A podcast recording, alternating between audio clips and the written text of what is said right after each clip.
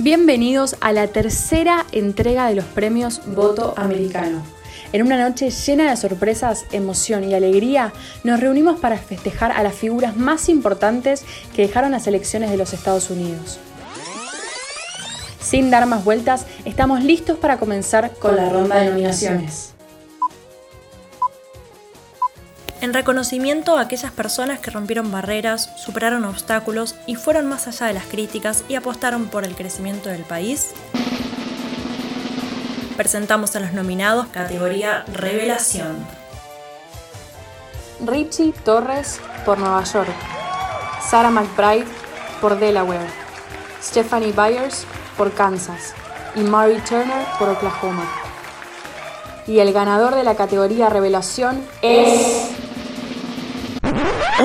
Mm, sí, perdón que venga a interrumpir, pero no entiendo por qué tenemos que elegir a un solo ganador.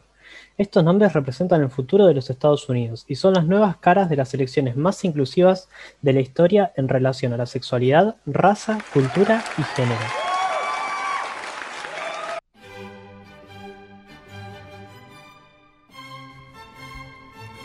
Según declaró Anise Parker, presidenta y directora ejecutiva de LGTBQ Victory Fund, el 2020 vio un récord de 1.006 candidatos abiertamente LGBTQ que se postularon para cargos públicos en las primarias y 574 avanzaron a las elecciones generales decisivas del pasado 3 de noviembre. Hasta a mí me cuesta creerlo. Casi un tercio de esos candidatos eran personas de color y un récord de 25 candidatos identificados como género queer, no binario o no conforme al género.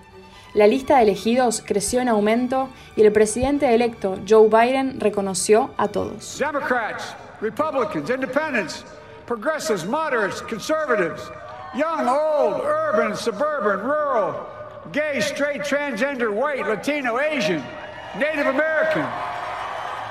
En Nueva York, Richie Torres y Mondaire Jones se convirtieron en los primeros miembros del Congreso abiertamente homosexuales. En Delaware, Sarah McBride se convirtió en la primera senadora estatal transgénero. Al igual que McBride, Stephanie Byers ganó en la Cámara de Representantes de Kansas como primera persona transgénero de color y dejó un poderoso mensaje. Elijamos a quien creemos que puede ser mejor persona para representarnos y no nos preocupemos por la identidad de género, cuestiones sexuales o de orientación.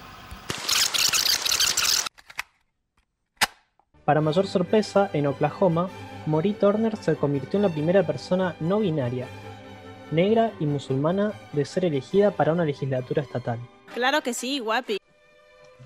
Y nos quedamos en el estado de Oklahoma, en realidad en el sur profundo de Estados Unidos, porque yo les voy a contar qué tiene que ver un mar que existía hace 100 millones de años con las elecciones de Estados Unidos. ¿De qué estás hablando, Mo? Empecemos.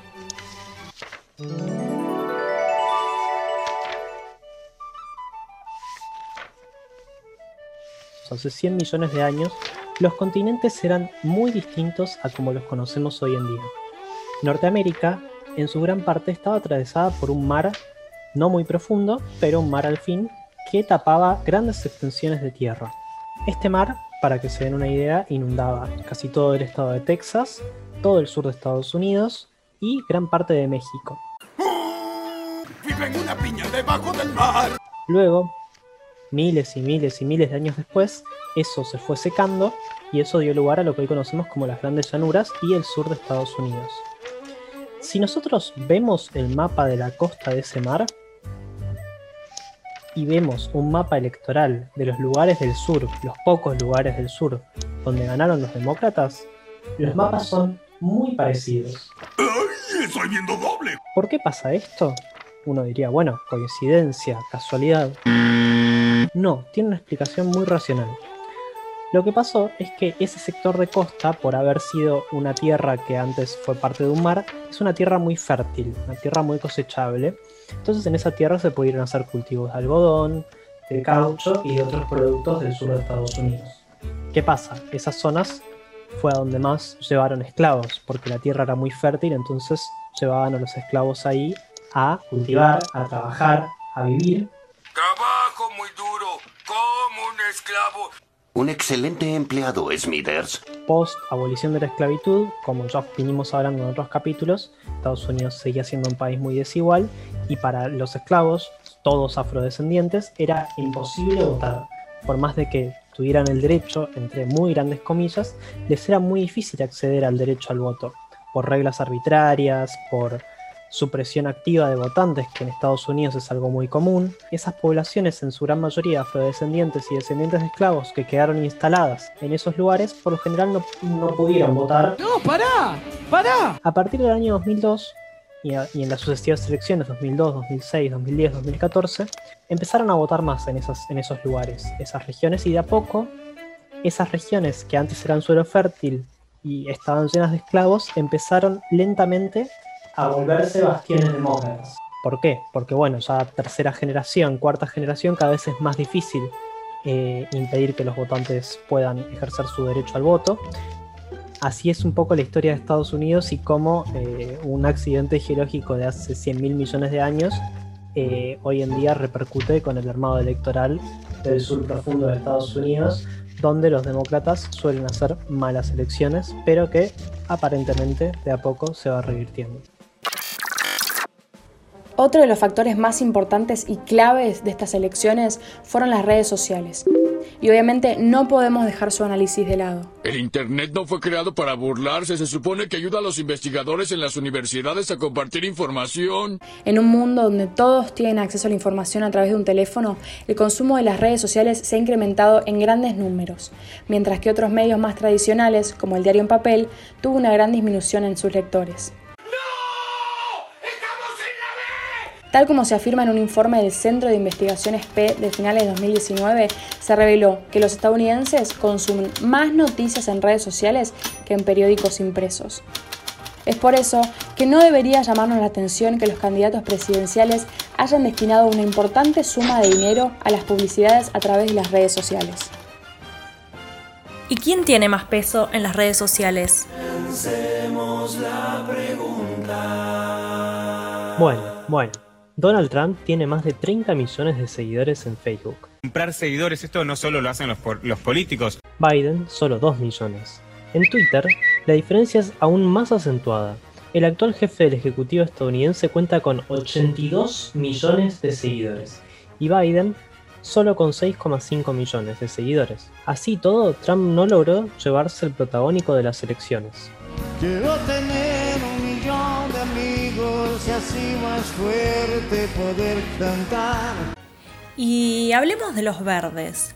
¿Cuánto invirtieron en redes sociales? Según datos oficiales de los informes publicitarios de Facebook, Donald Trump invirtió más de 110 millones de dólares a su campaña online. Por su parte, el presidente electo no se quedó atrás e invirtió 107 millones. En Google, el otro gran receptor de publicidad en línea de Estados Unidos y el cual incluye a la plataforma YouTube, Joe Biden invirtió este año 81 millones de dólares, mientras que el aún presidente destinó 77. ¿Por qué? No hay por qué. Además, vale remarcar que varios grupos afines a uno y otro candidato pagaron conjuntamente más de 100 millones de dólares adicionales por publicidad. Cuando uno tiene dinero hay que gastarlo. ¿Alguien se anima a hacer el cálculo total de todo lo gastado? ¿Y qué pasó con Twitter? ¿Se tomó vacaciones de las elecciones? El verano europeo es divino. Muy buena pregunta. Twitter fue justamente la excepción a esta tendencia. En octubre del año pasado anunció que prohibiría todos los anuncios políticos en su plataforma, un movimiento financieramente arriesgado dirigido a aliviar la presión que estaba recibiendo por parte de activistas y legisladores. Además está decir que el afectado de más relevancia por esta nueva política fue Trump, que solo en las últimas horas vio como Twitter, su red social preferida, escondía parcialmente tweets o retweets al considerar que estos contenían información disputada o falsa o engañosa sobre la elección. Dado que el presidente lanzó acusaciones sin base sobre irregularidades en el recuento, de lo que hablamos en el capítulo pasado.